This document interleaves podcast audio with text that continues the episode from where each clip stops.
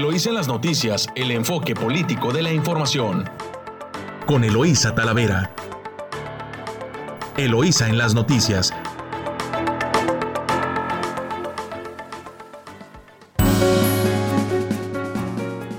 Muy buenos días. Hoy ya es miércoles 8 de septiembre del 2021. Les saluda Eloísa Talavera, transmitiendo desde nuestro estudio Luis La Madrid Moreno, aquí en su emisora favorita 929 Amor Mío, y desde nuestra estación hermana La Chula en San Quintín en el 98.3 de frecuencia modulada. Saludo pues también a todos quienes nos escuchan a lo largo de la costa del Pacífico desde Tijuana. Muy buenos días. Buenos días Rosarito. Muy buenos días Ensenada y muy buenos días San Quintín. Saludo a Camila que me acompaña en controles en Ensenada y a Yadira en San Quintín. Eh, muy buenos días. Pues un día con muchísima información que ocurrió el día de ayer, varios sucesos pues nacionales y también en la Ciudad de México. Eh, vamos a, titulares nacionales rápidamente de su diario Reforma. Bueno, eliminan amenaza de, prisión, se despenaliza, despenaliza corte el aborto. También eh, sabían tarda la ayuda y mueren 15 personas en un hospital, en el hospital de IMSS que se inundó. Se encuentra a solo 100 metros del río Tula. Había 56 pacientes y 15 de ellos fallecieron por falta de ayuda. Este, esto pues en Tula, Hidalgo. En el Universal, cobran moches a trabajadores de Aeropuerto Felipe Ángeles. Obreros denuncian que les quitan hasta el 30% de su salario y les hacen firmar como si lo hubieran recibido completo. También Corte declara inconstitucional penalizar el aborto de su diario La Jornada Histórico, la Suprema Corte de Justicia despenaliza en todo el país el aborto y mueren 15 pacientes por inundación en el hospital de Tula Hidalgo. En su diario Milenio Septiembre reincide es el titular y se refiere pues a que eh, hubo un temblor pues muy fuerte también ayer en la Ciudad de México.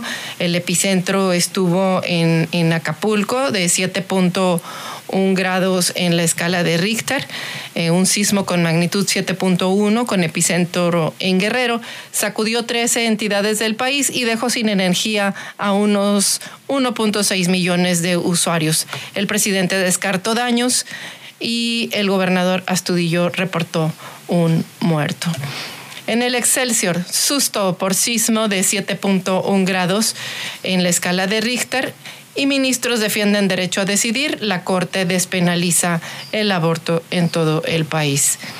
En el financiero, presionaría la Secretaría de Comunicaciones y Transportes a, a las aerolíneas para usar el aeropuerto de Santa Lucía y bueno, está dividida en la encuesta que levanta el financiero, está dividida en el país la decisión sobre el derecho al aborto. Pues eh, estaremos viendo este tema. El 53%, escuche usted, está en desacuerdo y solamente el 45% está de acuerdo en esta decisión que tomó la Corte, la Suprema Corte de Justicia, y que por cierto fue em, pues muy aplaudida. Sin embargo, bueno, el 53% más de la mitad de la población no está a favor de esta decisión de la Corte de despenalizar el aborto en todo el país de su diario El Economista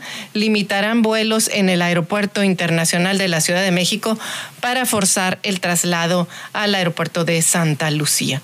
De su diario La Razón, otro septiembre duro, lluvias, inundaciones y por si fuera poco, un sismo de 7.1 grado. En el diario 24, 24 horas, línea 12 del metro, obra deficiente fue lo que causó el desplome. Eh, y Tula bajo el agua hay 17, 17 muertos. Y de su diario Reporte Índigo, progresión en riesgo.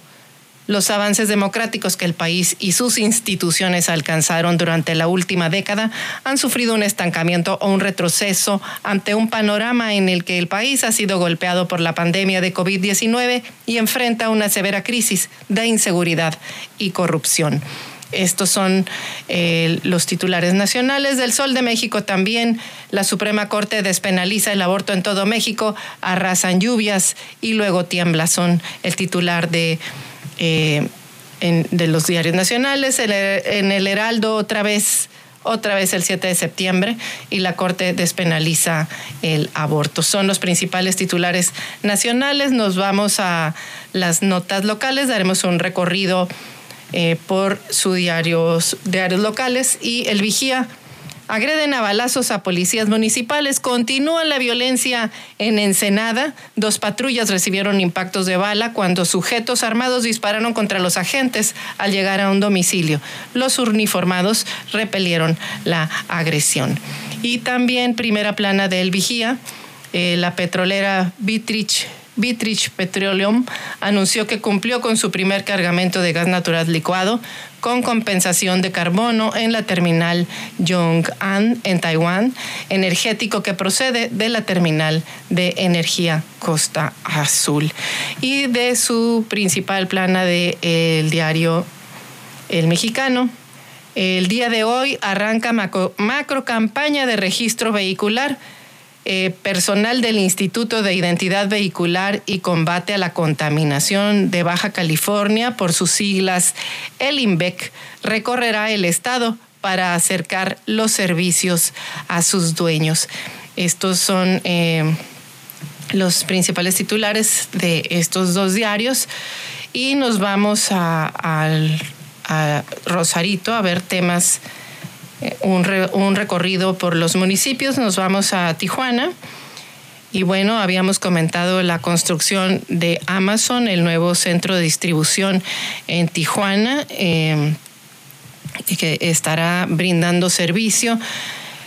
Y bueno, pues también el desarrollo industrial de Tijuana imprime retos al autotransporte, eh, al autotransporte de logística. Esto se suma eh, a la instalación de Amazon, en tanto que pues del lado de California como en Tijuana pues está generando un boom, un boom económico.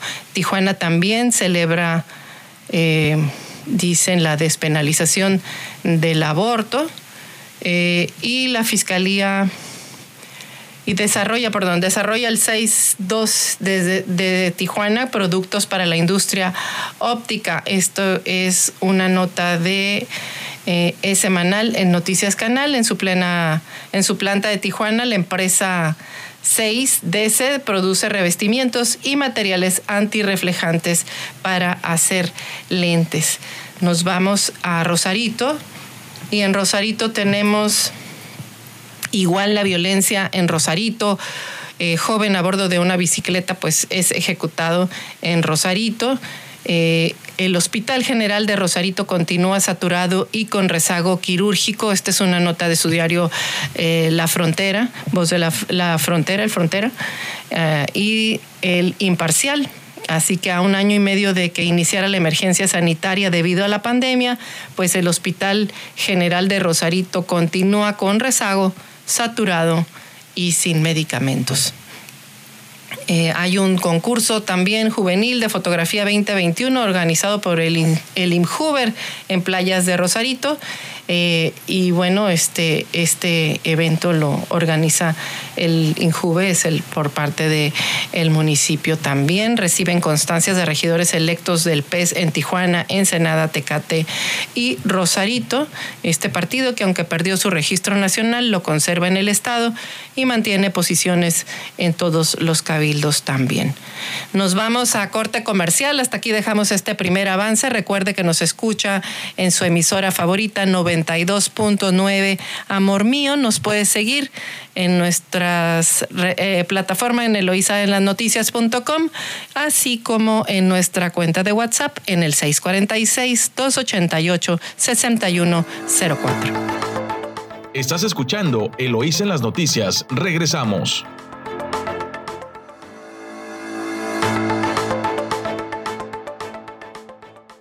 Gracias por continuar escuchándonos en su emisora favorita 929 Amor Mío. Usted que seguramente se dirige a su trabajo, pues para que tenga información de primera mano de lo que está o, o de lo que aconteció, quizás mientras todos dormíamos ayer, este, lo que ocurrió en ese transcurso, pero también un resumen de los acontecimientos diarios en nuestro estado y en nuestros municipios también.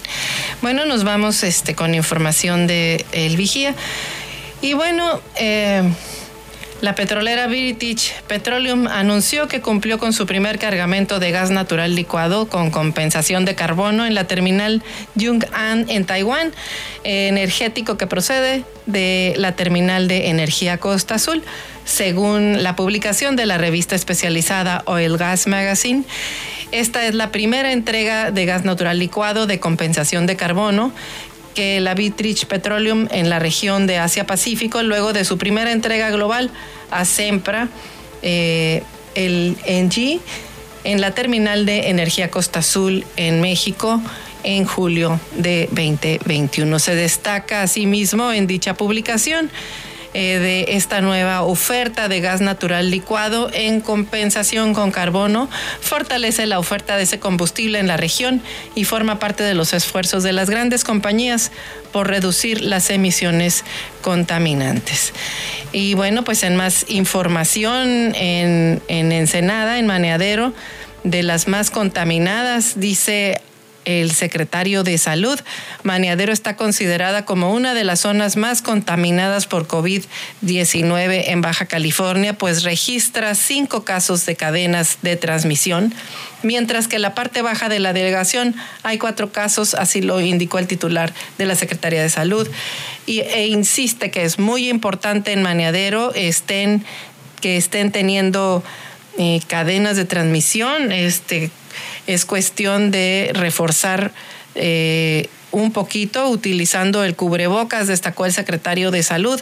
Añadió que otras de las colonias ensenadenses consideradas como contaminadas son Villas Residencial del Rey 2, la colonia Aeropuerto, Valle Dorado, Infonavit Sección 7, la Zona Centro, Márquez de León y Emiliano Zapata, con tres casos asociados a cadenas de transmisión en cada zona.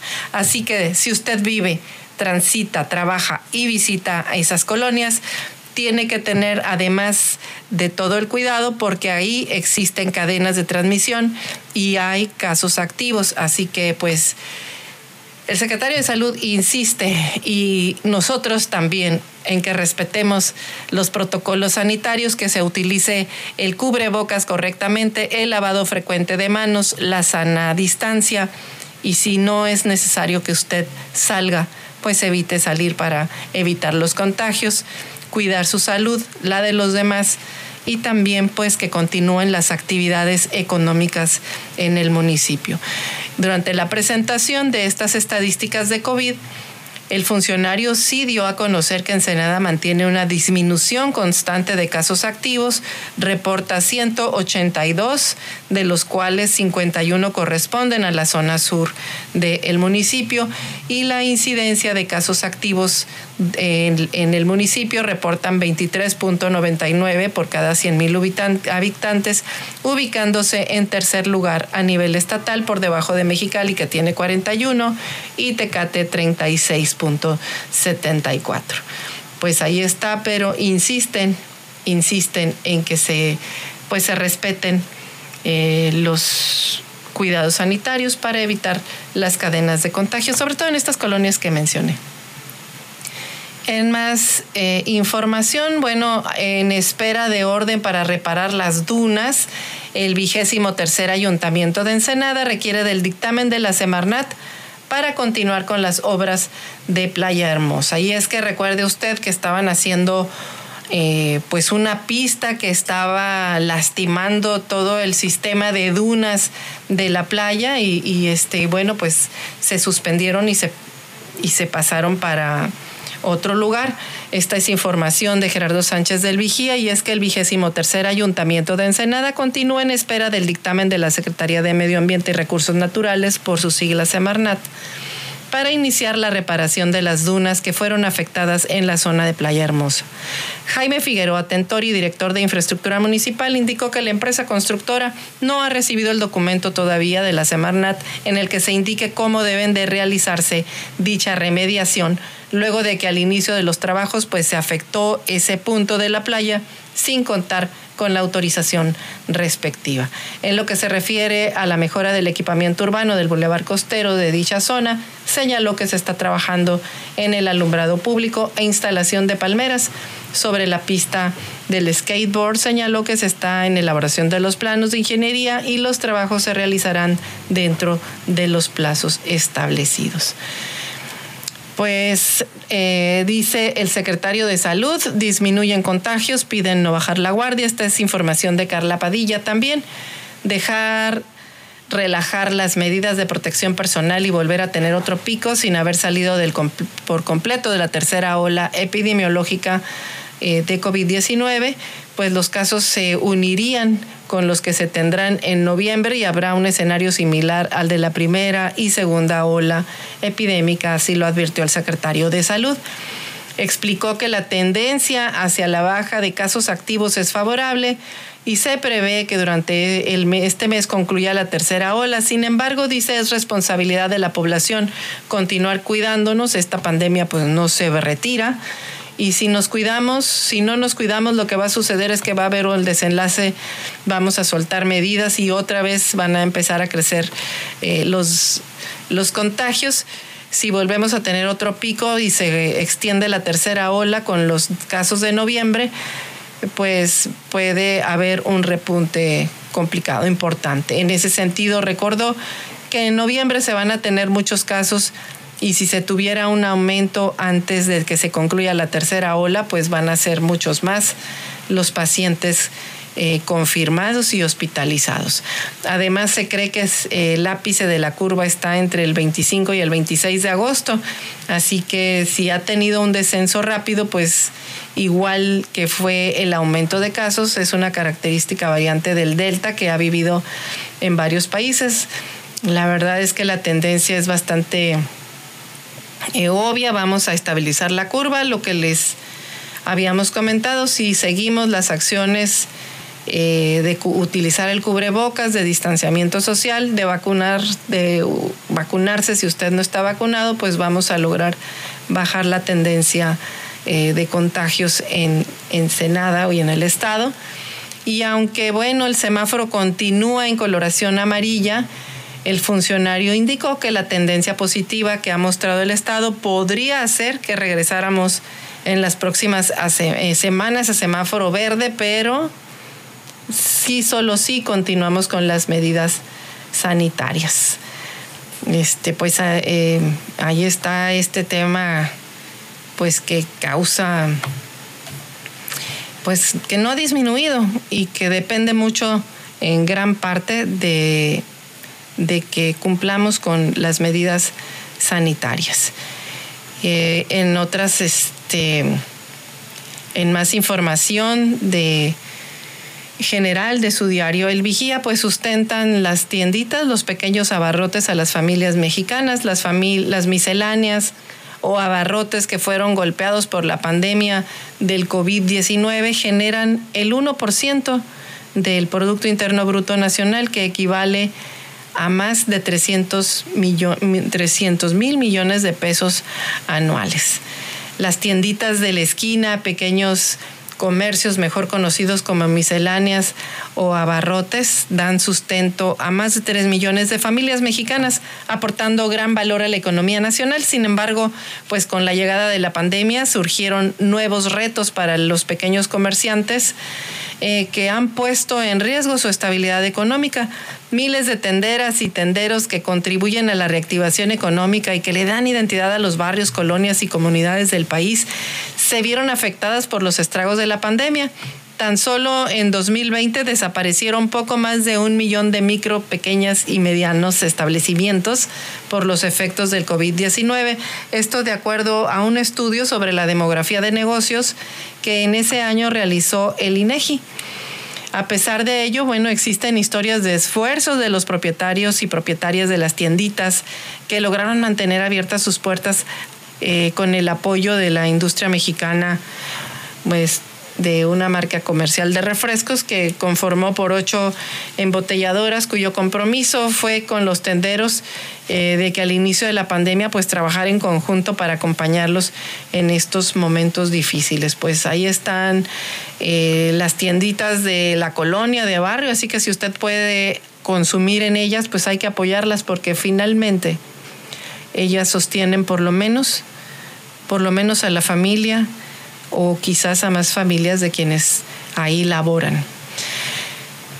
Eh, vigila también la... Eh, con el propósito de asegurar las condiciones sanitarias y bienestar de los embarques de ganado que se introduce, que introducido por Baja California Sur, la Secretaría del Campo y Seguridad Alimentaria, por sus siglas, la SCSA, Sanidad y Descanso de Ganado, es, la, es el título de esta nota, pues Destacan que en coordinación con las autoridades federales en temas sanitarios, eh, por contar con estatus de libre de garrapata y ahora en conjunto con el gobierno de Baja California Sur para cuidar la sanidad del transporte responsable de ganado, eh, que se introduce al Estado pues a través del vecino Estado del Sur, eh, por el paralelo 28 y pues desde Guerrero Negro.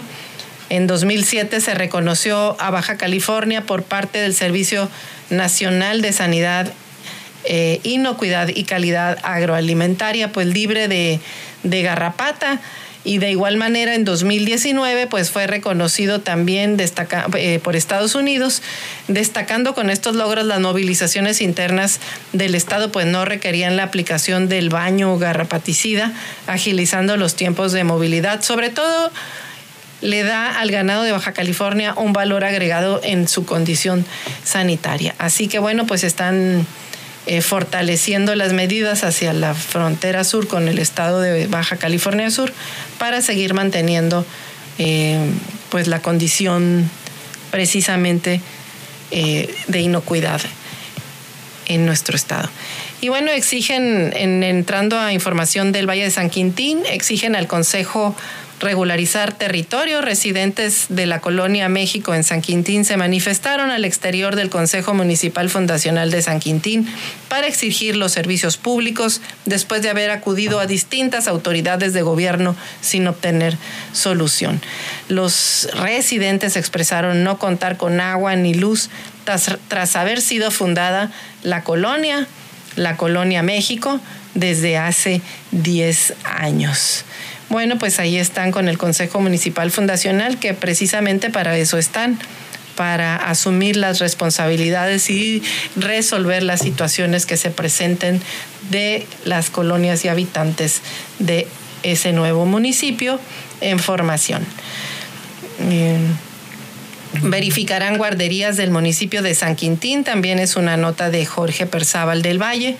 Un total de 15 guarderías han sido verificadas por parte de inspectores de protección civil desde la delegación de Camalú hasta San Quintín. Así lo dio a conocer el coordinador de bomberos y protección civil, eh, Jorge Angulo.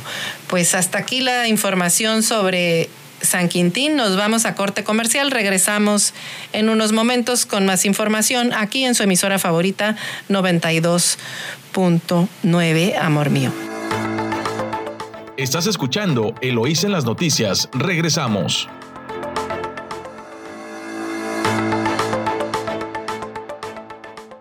Estamos de vuelta aquí en su noticiero Eloísa en las noticias en el 92.9 de Amor Mío en su estación favorita. Y bueno, vamos a, a irnos al avance deportivo con David Barrera. Buenos días, David. Muy buenos días, continuamos en Eloísa en las noticias. Mi nombre es David Barrera y arrancamos con la información deportiva. Comenzamos con el rey de los deportes, pues en la Liga Mexicana de Béisbol se disputó el segundo partido de la Serie del Rey en el Estadio Chevron, donde los Leones de Yucatán volvieron a derrotar a los Toros de Tijuana, en esta ocasión siete carreras a uno. Con dicho resultado, los Leones se han colocado 2 a 0 en la serie final. Los próximos dos partidos de dicha serie serán el próximo jueves y viernes. y ya se jugarán en Mérida.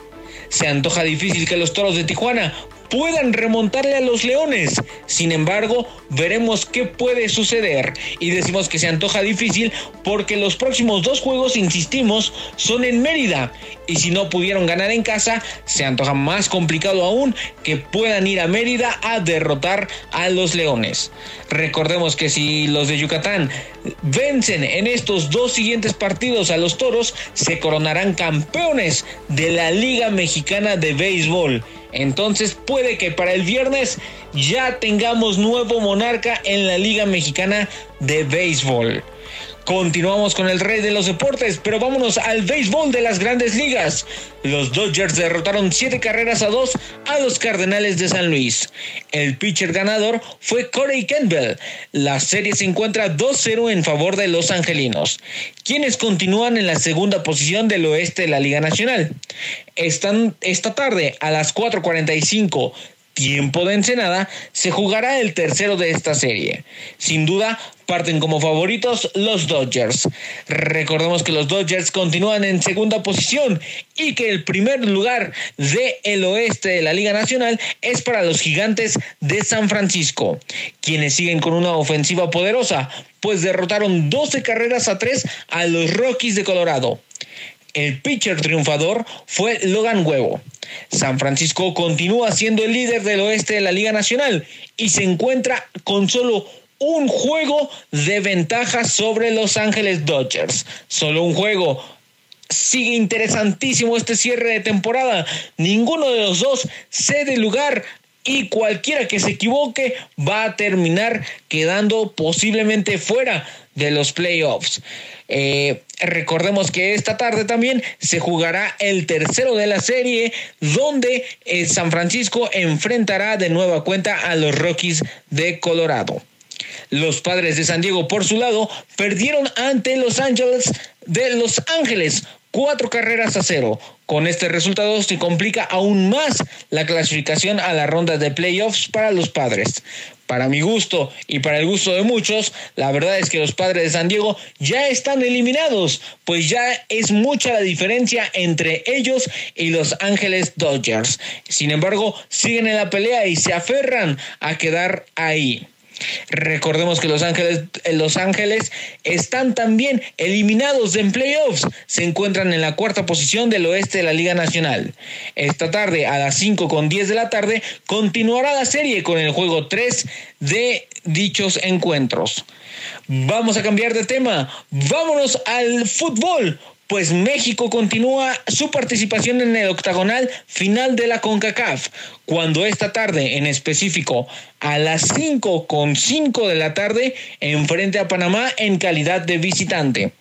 Con este partido se habrían jugado ya tres juegos del octagonal final. México lleva paso perfecto, al menos en los resultados. Veremos si el nivel futbolístico de la selección mexicana mejora, pues ha sido muy baja la calidad futbolística de los mexicanos. Recordemos que Edson Álvarez y Alexis Vega no estarán disponibles para la selección mexicana, esto debido a una lesión. Se salieron de la concentración debido a estas lesiones que tienen y se han bajado de la convocatoria. Será interesante saber si pese a los errores tan grandes que ha tenido Rogelio Funes Mori, sigue siendo el centro delantero titular de la selección nacional. O veremos si ya ponen a Henry Martin, el delantero de América, que cuando ha entrado lo ha hecho de buena manera. En más partidos de dicho octagonal, Canadá en casa enfrentará a El Salvador, Costa Rica recibirá a Jamaica y Honduras le hará los honores a los Estados Unidos. Se antoja una interesante jornada 3 de la eliminatoria de CONCACAF. Recordemos que el ganador entre México y Panamá se quedará como líder de este octagonal. Y pues bueno, hasta aquí la información deportiva. Continuamos en Eloísa en las noticias. Mi nombre es David Barrera y nos escuchamos hasta mañana.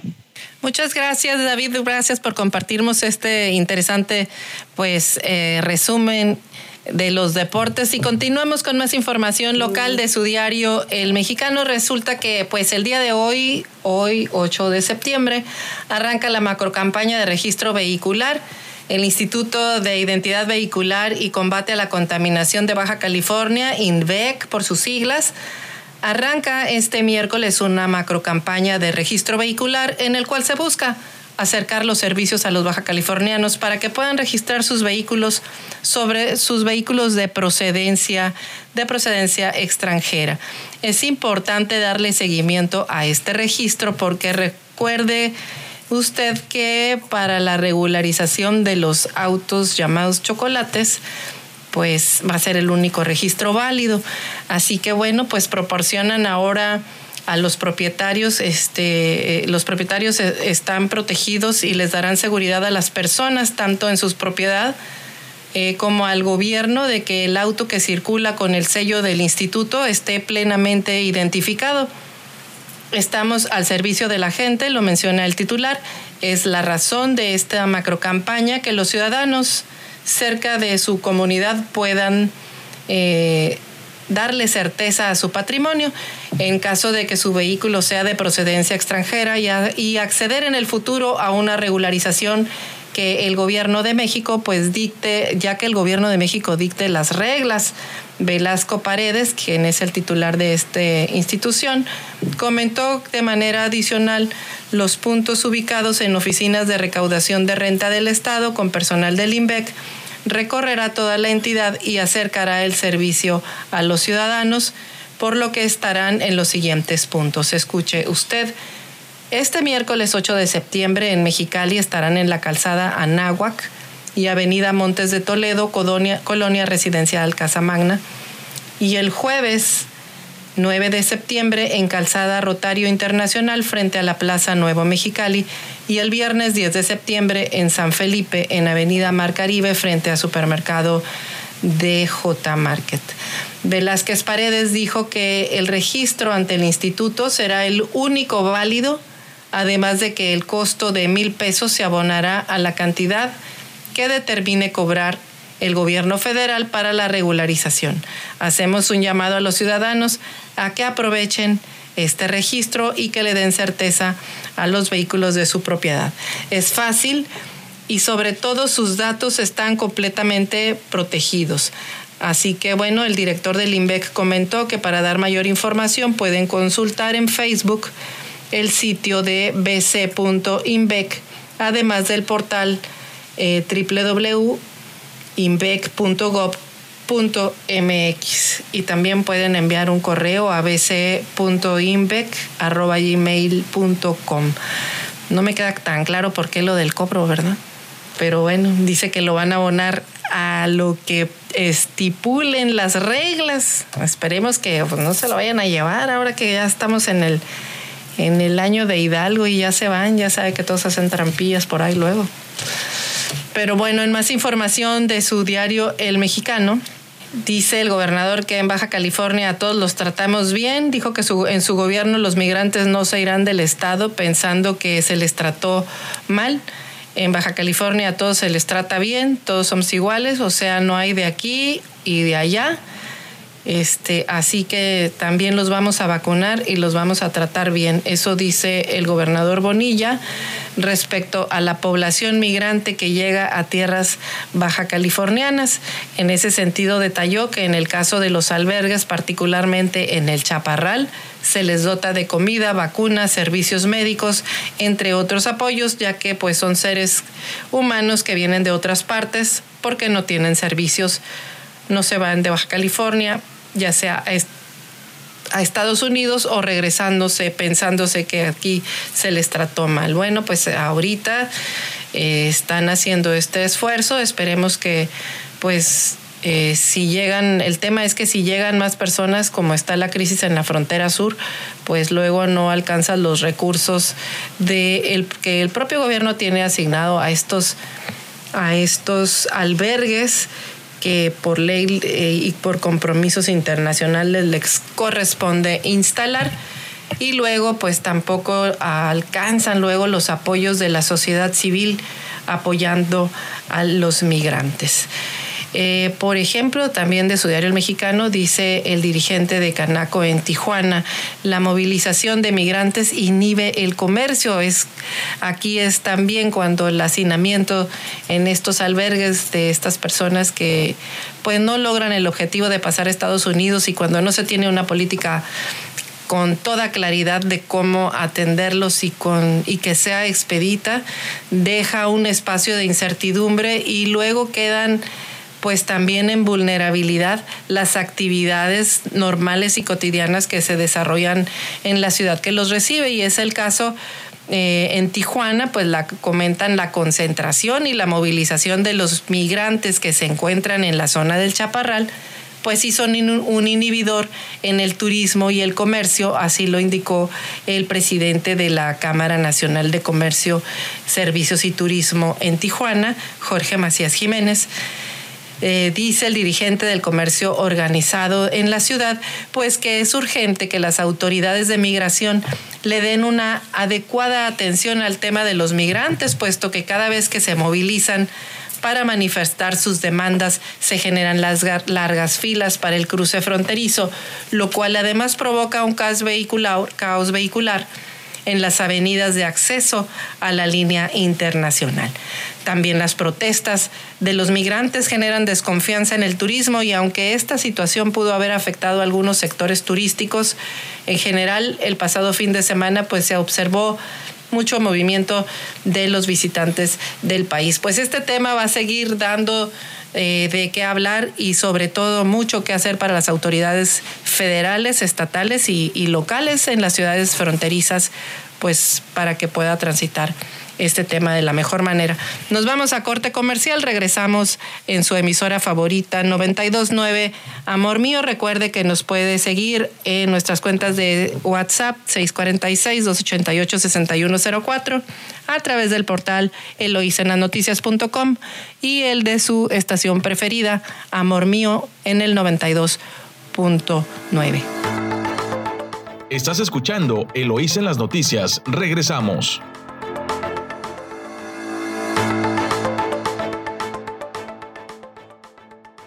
Estamos de regreso aquí en su emisora favorita 929 Amor Mío y bueno, esta mañana tenemos en entrevista a, Dolores, a Lolita Paredes, que ella es secretaria, secretaria municipal de promoción política de la mujer del Partido Acción Nacional. Muy buenos días, Lolita, bienvenida. Bueno, ¿Cómo estás? Bien, bien, gracias. Muy buenos días. Es un placer estar aquí. Eh, Lolita, bueno, pues ¿qué actividades son las que realizan a través de promoción política de la mujer? ¿Qué andan haciendo? Porque se nota ahí que andan muy activo el viejerío. A ver. pues eh, primero que nada, eh, darles las gracias por recibirnos. También, este, pues para muchas personas no saben bien que tenemos una secretaría, Secretaría de Promoción Política de la Mujer del Partido Acción Nacional, donde propiciamos y forjamos liderazgos femeninos a través de la capacitación, la promoción y el desarrollo de sus potencialidades.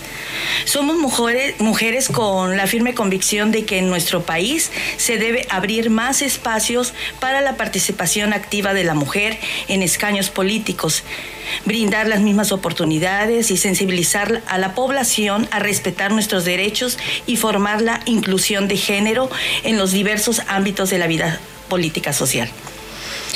En la Secretaría Municipal de Ensenada de Promoción Política de la Mujer nos preocupamos y nos ocupamos de las necesidades de la mujer ensenadense. Es por eso que en esta pandemia hemos visto la necesidad de varias familias que se encuentran desprotegidas en el apoyo de sus adultos mayores y de personas de capacidades diferentes. ¿Por qué desprotegidos, verdad? Porque no se encuentran personas que sean cuidadores de tercera edad con una base de conocimientos en primeros auxilios, ya que es de suma importancia eh, se nos dio como suma importancia dar este taller. Oye, Lolita. Sí, así es. Este, fíjate que sí, la, en la pandemia en la pandemia yo creo que un sector que sufrió mucho fueron los adultos mayores, ¿no? Sobre todo por el encierro. Así es, son los más vulnerables, ¿verdad? No creo que haya una familia, lo digo hasta en el caso nuestro, que no tengamos un adulto mayor en casa que haya sufrido por el encierro.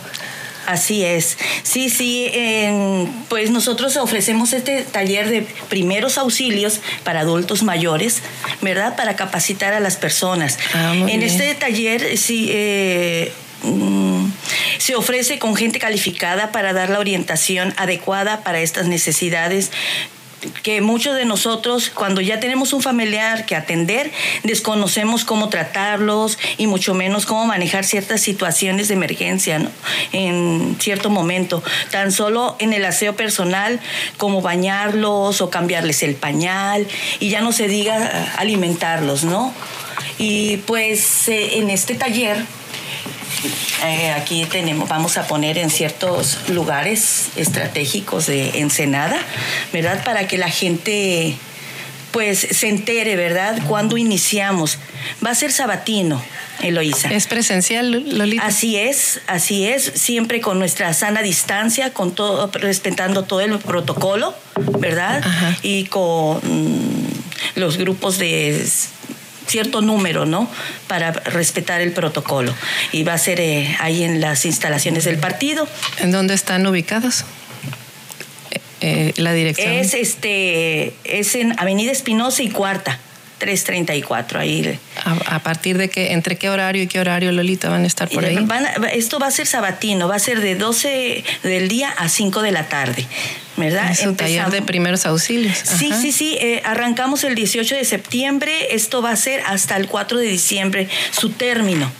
Este, ¿Y cómo se pueden registrar las personas, Lolita? Sí, en el registro les voy a dar el teléfono del partido y tenemos también un WhatsApp. Primero les doy el teléfono de partido para que puedan anotar ustedes y tomen los informes. Es 646-177-3323 y nuestro WhatsApp para cualquier pregunta y también les envíen cómo registrarse.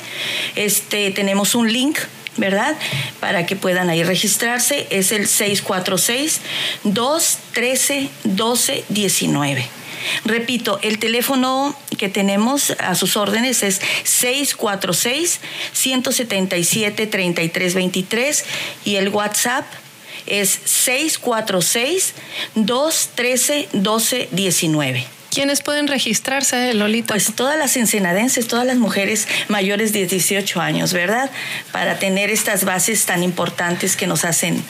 Pues vaya que sí, vaya que sí, Lolita. Yo creo que en esta pandemia todos nos encontramos con, con al menos un adulto mayor en casa. Eh, y que requirió de cuidados. Yo creo que te puedo decir en experiencia personal con mis papás, el encierro les pegó mucho la depresión eh, y este y bueno sí con distintas personas que he tenido la oportunidad de platicar, pues han tenido una situación o tienen una situación actualmente en casa y y yo no sé si para bien o para mal, pero a las mujeres se les cargó más la mano en el tema del, cuidado de los adultos mayores. Así que pues eh, qué bien que están haciendo este curso de primeros auxilios para eh, aprender a, pues a llevarlos un buen manejo de los adultos en casa, sobre todo si requieren este tipo de, cuidados, ¿no? Sí, así es, este Eloisa, me gustaría este, platicarte del programa, este, de lo que vamos a hacer, los temas que se van a tratar, que son de suma importancia, que tengan las bases este, las personas para poder atender, porque muchas veces eh, tenemos la voluntad pero no sabemos. Es la manera de moverlos, en la manera de cómo pasarlos una silla de ruedas o pasarlos de una cama a otra para asearlos y darles su baño en cama, ¿verdad? Entonces, todas esas cosas son este muy primordiales, ¿verdad? No tanto como mujeres, sino también como familia y también que los papis también apoyen, ¿verdad? Y los jóvenes de la casa también tengan el conocimiento, porque pues no nada más en la casa, simplemente en la calle, en cualquier momento lo vamos a necesitar, ¿verdad? En este taller eh, los temas que vamos a ver, el primero es primer respondiente, es una evaluación de la escena, identificar los problemas que existen dentro de una escena y saber cuándo es seguro intervenir, ¿verdad? También vamos a ver el ABC, CAP, evaluación del paciente vía aérea, respiraciones y circulación. También se verá el RCP, que es muy importante, reanimación cardiopulmonar en pacientes adultos y pediátricos, como dar la ventilación pulmonar. También vamos a ver la obstrucción de vía aérea, atragantamiento, maniobras para desobstrucción de la vía aérea. ¿Verdad? Y este, también heridas, como los diferentes tipos de heridas, curaciones, sobre explicación sobre vendaje y los cuidados después de haber tenido la herida, también sobre quemaduras, identificar los tipos de quemaduras. Este, aquí nos afecta mucho con los adultos mayores que han pasado mucho tiempo en, en cama, que mucha gente, si están escuchando, tienen la consecuencia de tener llagas por la falta de movimiento, ¿verdad? Y si no hay los recursos, no tienen su cama de eh, para poderlo estar movilizando, que le llaman, ¿verdad? De este se hacen las escaras famosas. Sí, las escaras famosas, ¿verdad? Entonces también los sobre hemorragias, también tipos de hemorragias, explicación del torniquete, sobre también fracturas, exposición de fracturas cerradas o abiertas, inmovilización de extremidades con material fácil que puedan obtener en su casa mientras llega la ayuda, ¿no? Este, que sepan cómo movilizarse, pues que se cayó en el baño, que tuvo porque nuestras personas mayores son muy frágiles, ¿verdad? Entonces también como levantamientos y arrastres, como te decía anteriormente, conocer las diferentes maniobras que se pueden utilizar para movilizar a un paciente de un lugar a otro. Y anafilaxia, identificar la reacción alérgica y severa pues explicar síntomas, pues también nos lleva y nos obliga, ¿verdad?, tener los cuidados geriátricos, conocer estatus generales del paciente, plan de atención, aseo, arreglo, cómo suministrar medicamentos correctamente, consumo de alimentos, autónomo o asistido, rehabilitación, cómo saber usar correctamente el equipo del paciente al que nos están encomendando, como una silla de ruedas, como sus respiradores, levantamiento del paciente. Y pues también cómo tratar que tenemos ahorita pues es una pena que la gran mayoría, ¿verdad? Tenemos, en, platicando con un médico, en la ciudad de Puebla, nos decía que pues realmente es penoso que un 60% que hay Alzheimer y demencia senil. Entonces, también saber cómo tratarlos, ¿verdad?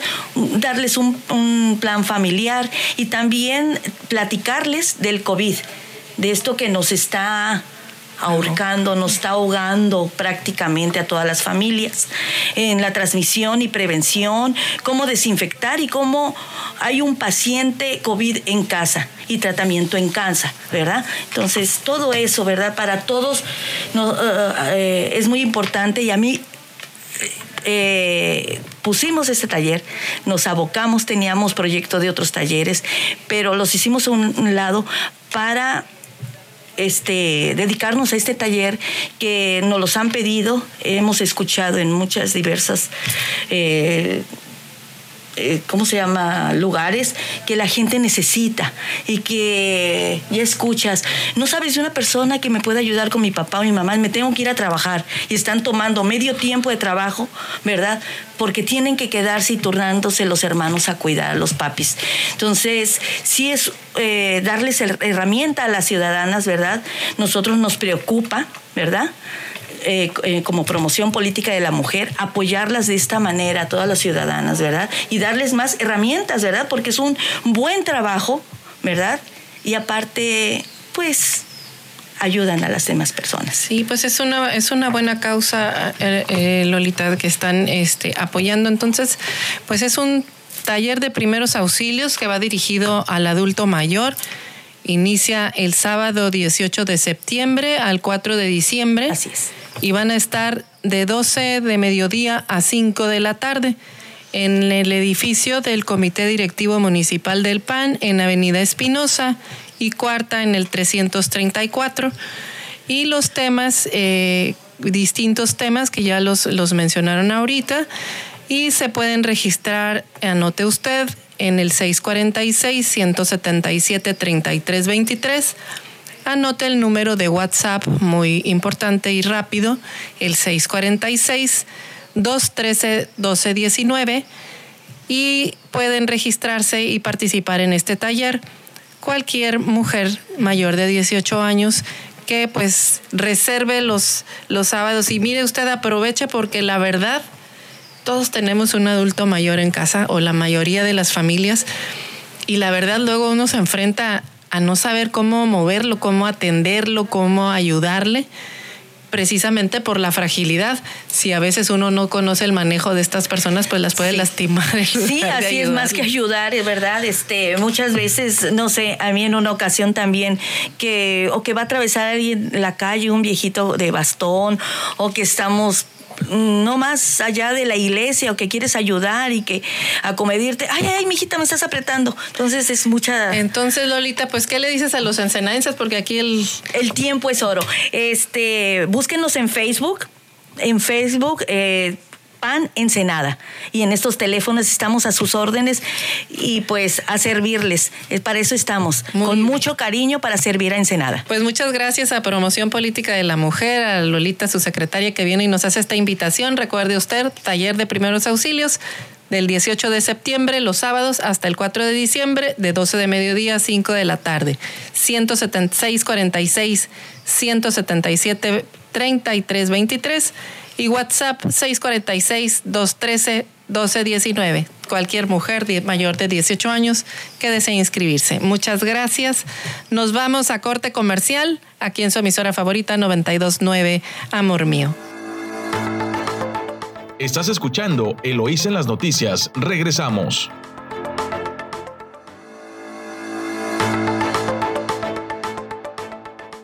Gracias por continuar escuchándonos aquí en su noticiero Lo hice en las noticias a través de su emisora favorita 929 Amor Mío y nuestra estación hermana en San Quintín, La Chula, en el 98.3 de frecuencia modulada. Bueno, pues continuamos, le decía yo con más información de orden nacional. Le decía que las notas de 8 vaya que estuvieron este, bombas. Y bueno, vamos a, a continuar. Eh, con esta información. Y es que, ¿qué decirle? Pues que, que la Corte aprobó el, la despenalización del aborto en todo el país.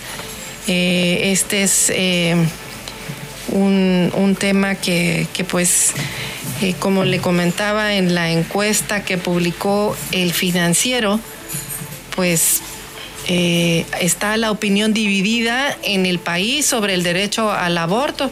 La pregunta que se hizo en esta encuesta es, ¿está usted de acuerdo o en desacuerdo con que la ley debe permitir a la mujer el derecho al aborto? Y escuche usted, el 53% de la población estuvo en desacuerdo y el 43, 45% a favor de la medida la Suprema Corte de Justicia de la Nación, criminalización del aborto es inconstitucional. Así que por unanimidad de 10 votos, el Pleno de la Suprema Corte de Justicia de la Nación aprobó despenalización del aborto, decisión que tiene carácter de aplicación general.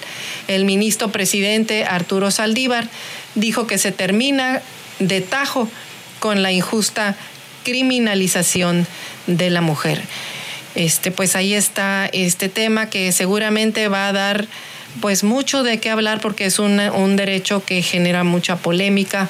Eh, eh, incluso estuvieron muchas asociaciones eh, de la sociedad civil en los días en los que estuvo la Corte razonando este, esta decisión orando para que pues fuera su voto en contra. Sin embargo, bueno, pues hay otras razones jurídicas de pecho, de, de, perdón, jurídicas de fondo, que pues, de peso y de fondo, que inclinaron mayoritariamente y unánimemente pues a la Corte a tomar esta decisión.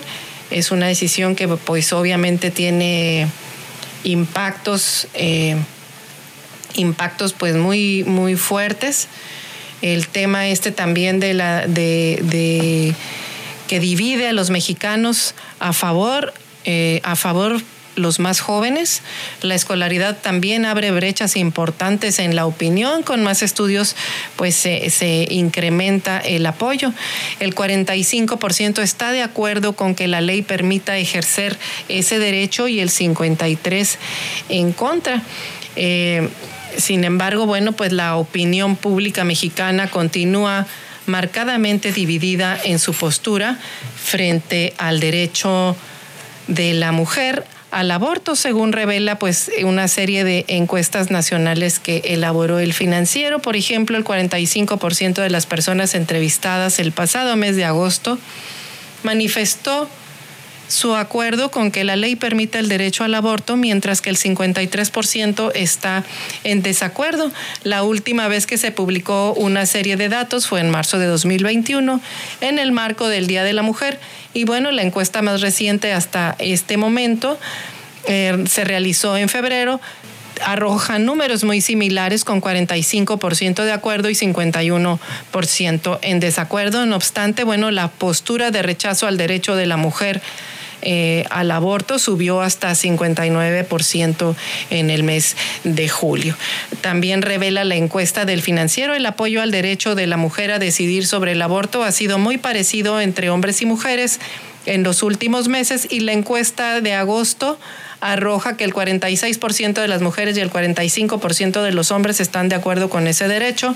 La edad es un factor claramente diferenciador eh, de la opinión en este tema. Los menores de 30 años se han mantenido mayoritariamente a favor y los mayores de 50 mayoritariamente en contra. Aquí la brecha de opinión entre ambos grupos generacionales fue de 24 puntos porcentuales en agosto. Bueno, pues aquí está este tema. Eh, que pues sigue generando, generando eh, polémica. Y también de en información pues económica, aquí en su diario El Financiero, pues habíamos eh, comentado la, el encabezado de la nota de 8 que prácticamente estaban pues presionando, presionaría la SCT a las aerolíneas para utilizar el aeropuerto de Santa Lucía. Limitarían a 61 operaciones por hora en la terminal. El gobierno topará las operaciones de las aerolíneas en el Aeropuerto Internacional de la Ciudad de México si es que estas, escuche usted, no deciden utilizar el Aeropuerto Internacional Felipe Ángeles en Santa Lucía. Si las aerolíneas no vuelan por iniciativa propia a través del AIFA, del Felipe Ángeles, el gobierno limitará los vuelos a 61 operaciones por hora en el, aeropuerto de la Ciudad de México, tope de, saturación que tuvo el aeródromo hasta antes de la pandemia. Y Carlos Morán, el subsecretario de Transporte, pues señaló a el diario El Financiero que las aerolíneas deberán de repartir los vuelos excedentes al aeropuerto pues de Santa Lucía. Pues vamos a ver este cómo, cómo eh, le van a, tomar este tema las, las aerolíneas, porque este, pues no está tan sencillo porque implica pues muchos temas de logística y también de continuidad de los de los vuelos. Pero bueno, ya veremos más adelante eh, cómo está este, este tema. Y bueno, pues ayer también en la Ciudad de México se tuvo este sismo de 7.1 en escala de, Richter que pues estuvo moviendo a distintos estados, eh, pegó en distintos estados. El epicentro, si bien es cierto, estuvo en Guerrero. Eh, la verdad es de que, pues, a pesar de que, a pesar de que no, no hubo daños, eh, pues sí, sí hubo otro susto y la gente, las personas dicen, pues en, eh, incluso lo, tituló así Septiembre reincide, lo titular de Milenio, pues este sismo, de 7.1 que tuvo epicentro en Guerrero sacudió 13 entidades, se dejó sentir en 13 entidades del país y dejó sin energía a unos 0.6 millones de usuarios. Desafortunadamente, bueno, entre el tema del sismo, también las lluvias que afectaron fuertemente al, eh, al Estado de México, en particular a la zona de Catepec, pero también en el estado de Hidalgo eh, se inundó en Tula, Hidalgo, el, hospital del Instituto Mexicano del Seguro Social y bueno, pues ahí hubo fallecidos. Ayer se hablaba de 17 personas, hoy en la mañana se actualizó la cifra a 22. Eh, que fallecieron por falta de pues de atención. Imagine usted que hubo un apagón en la zona, en gran parte de, de la ciudad en Tula y se inundaron el, el, hospital, se inundó el cuarto de máquinas, las plantas generadoras de energía se quedaron pues sin oxígeno prácticamente quienes estaban intubados por COVID y fueron quienes en primera instancia eh, fueron este, pues quienes fallecieron por falta de oxígeno. Y hoy por la madrugada todavía estaban los desalojos en lancha de los más de 40 pacientes, entre ellos en la mitad niños y la mitad adultos y más de 105 de eh, personas del personal médico en el hospital que bueno pues estuvo eh, que están este que estuvieron eh, prestando los servicios en el, en el propio hospital.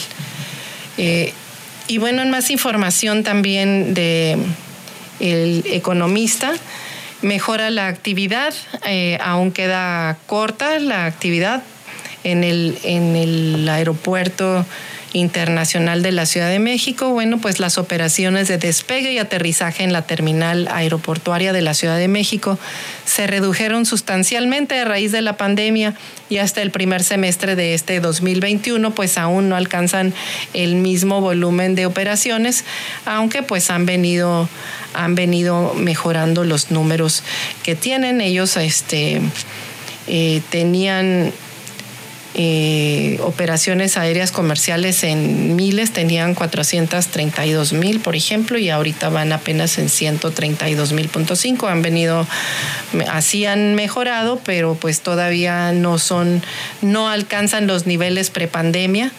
Y, y bueno, pues esperemos que continúen y que no y que no, sobre todo que estas medidas de que va a implementar el, gobierno mexicano, pues no, no, no los afecten. Y bueno, el secretario de Hacienda el día de hoy también presentará el paquete económico 2022. Eh, que anticipan será inercial y sin grandes sorpresas.